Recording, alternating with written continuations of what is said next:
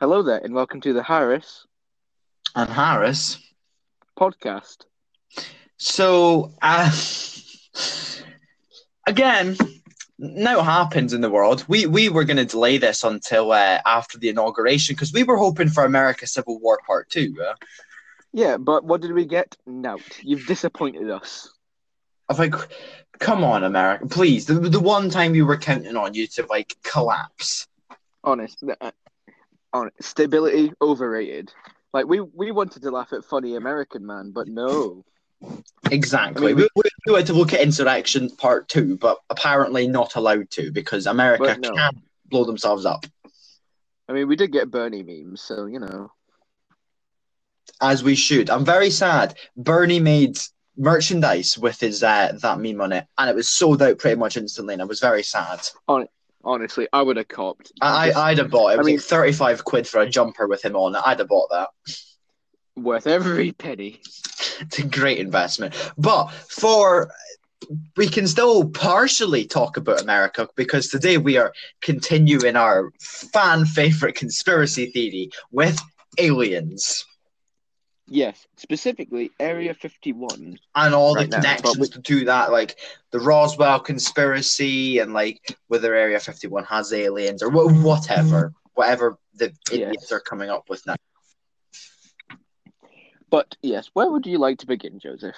So it kind of all started back in the grand old year of forty seven, when there was a crash of something in New Mexico, and some random Donny found it and reported it.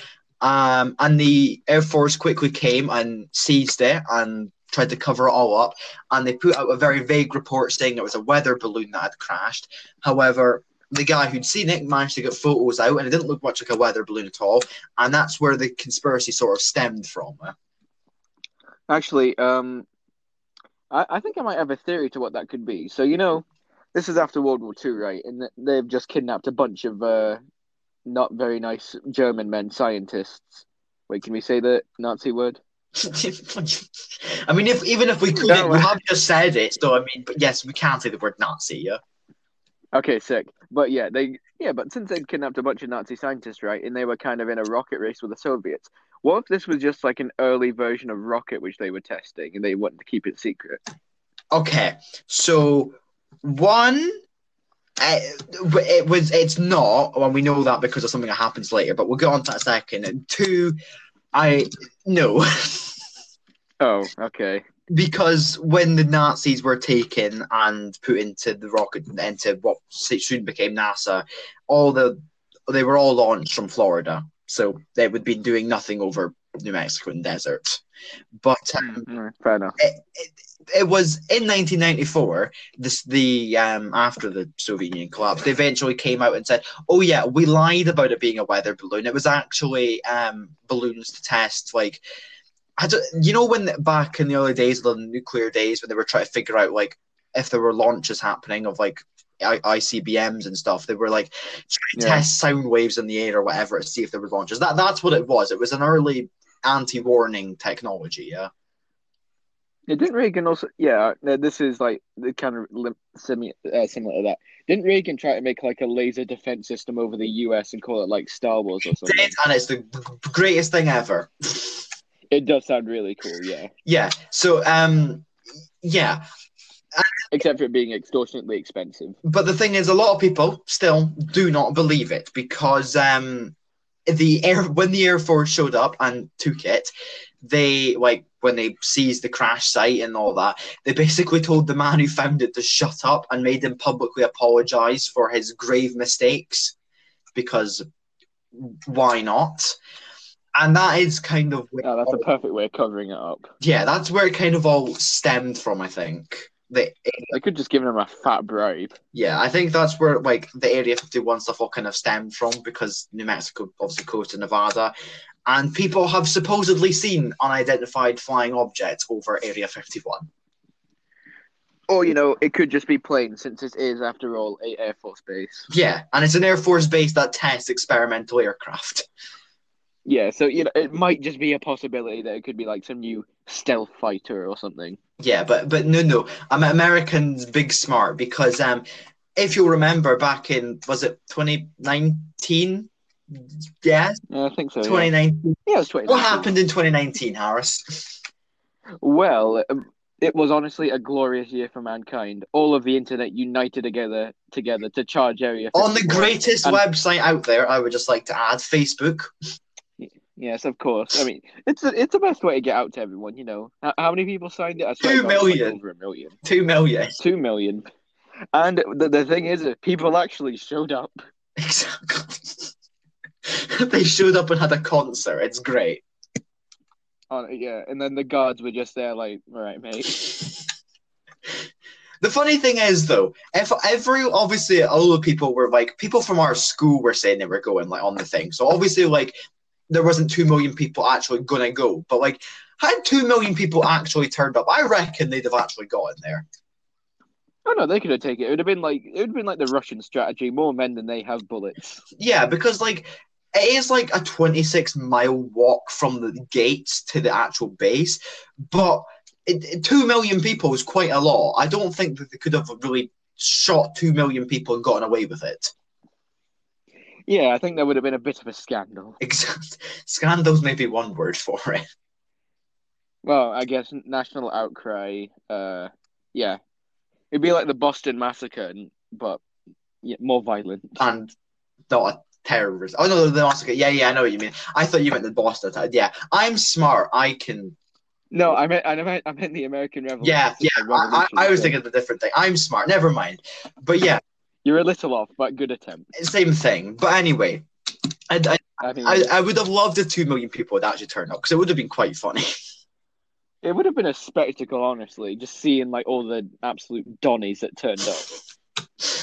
the absolute units. I mean- To be fair, I could see a way they could have just skipped around this. They could have just moved all the stuff to another base. Yeah, no. Apparently they did. Apparently they had everything packed up and ready to move in case, like, in case anyone actually got on site. I'd be impressed. Like, and the thing is, it's 26 miles, right, in the desert. Yeah, it's from the the back gate's the nearest to the actual base. It's like twenty six miles from the back gate until the actual facility. Yeah, in the desert. Yeah, but, And- but that's the thing. These these are gonna be just like pale pale boys that sit in their house all day playing on like their computers and that. They're not gonna survive a 26 mile walk in the harsh Nevada They could have driven. They had their cars. Yeah, but like, yeah, that's a good point actually. Yeah, fair enough. I also love the fact that the FBI showed up at the guy who organized its house. Yeah, that, that's not gonna make you seem suspicious at all. Exactly. You know, like that, and the fact that when Roswell happened, the Air Force told them to shut up and stuff. It's, you know, you're not really helping yourself, America. Yeah, it's yeah, it's maybe just like appeared to be like, no, this guy's insane. I'm sorry. I'm sorry. If anyone at the FBI had any common sense and they saw, hey, some guy on Facebook's made a thing that says "Raid Area 51, they can't stop us all," and it, it might be a joke. I, surely somebody should have realized that was a joke. No, it was probably like some intern that was like, "Hey, uh, boss, um, I don't think this is genuine." He's like, "No, what do you mean, Jenkins? It is." I don't understand what like how anyone at the either the Air Force or the FBI thought it was actually going to happen. American people aren't smart enough. No, it's probably like it probably wasn't like the young, like the younger, lower ranks. It was probably like the generals and all that. Like, we must take this. Yeah, they were terrified. yeah, just like all the privates and stuff. They were just like, "Wait, what?" Exactly. But I, I, fundamentally, if there were supposedly aliens at Area 51, why would that be a hidden thing? Yeah, wouldn't it be like, "Hey, we aliens come to the U.S., not you, China"? Woohoo! Like, why, why would the why, why would the government try and hide it? Like, what would they stand to gain? Uh? Like, is it some sort of Men in Black situation or? Because, like, America, obviously, the president changes out every four to like to eight years, right? It's different administrations all the time. Like, it's not like the one family ruling over America that wants to keep it secret for their own gain. It's a completely different people all the time. Like, why do they all unanimously agree to keep a secret? Apparently, yeah. Be fair, eh, I I'm thinking like someone like, yeah, maybe like Trump. He would have been like, "Oh, aliens." Oh, Trump was his, like, stupid. Like, yeah, I accidentally told everyone that. Just like it's just like the aliens at Area 51. They're amazing. Best alien. It's like oh, We've no, got far better aliens in China. I wasn't meant to say that. Yeah, I, d- I just don't know what, the- what what would they have to like gain from hiding it. I mean, I mean, if they theoretically, if there was only aliens landing in the U.S. and then if they got you know access to alien technology, then maybe countries would be like, oh, you now have to have sharesies, Yeah, but still, uh, I mean, and then it might encourage then, and I don't know, it might encourage like Russian spies or Chinese spies to try steal it. oh, they but, already you know. do, don't they? Oh yeah, I know. Like, I mean, think about all the KGB spies in NASA. Exactly.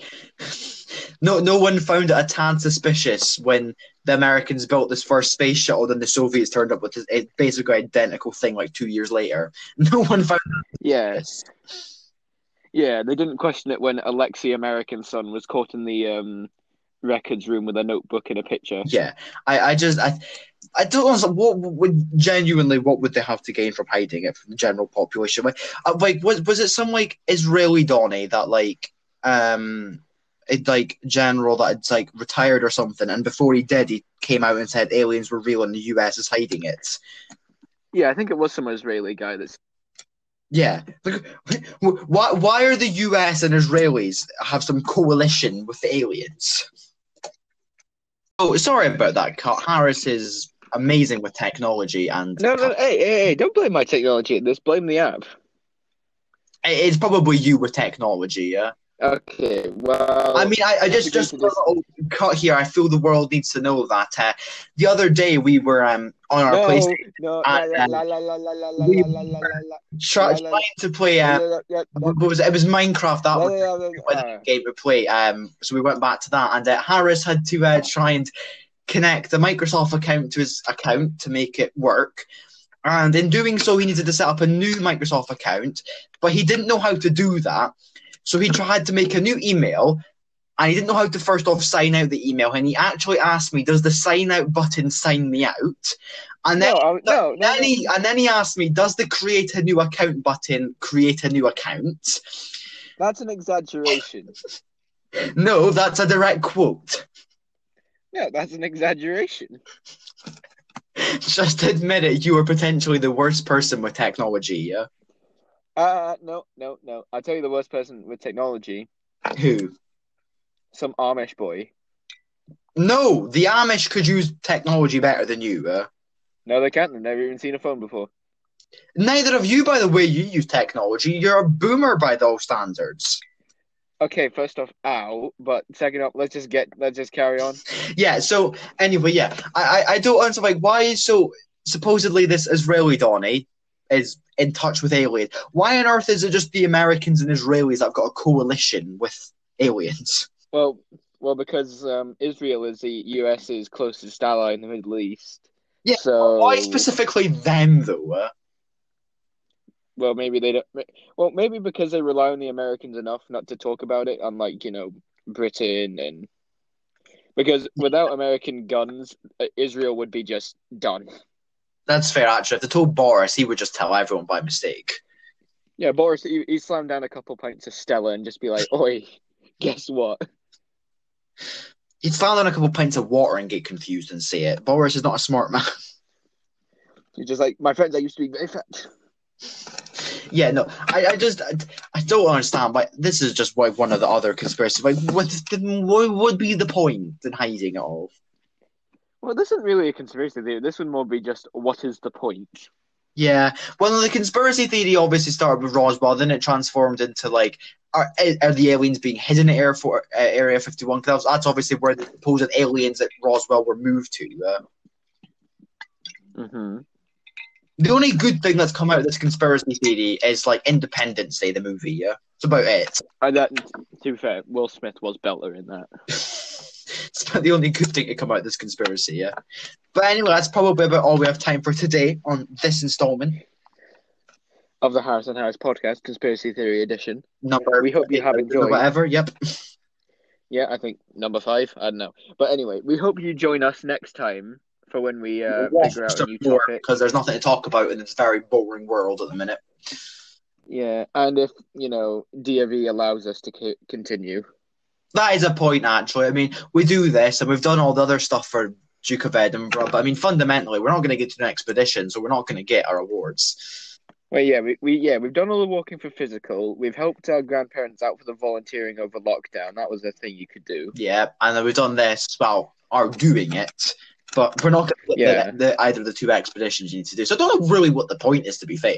I mean, do you think they could make some alterations and be like, you know what, you don't have to do the expedition, have it for free?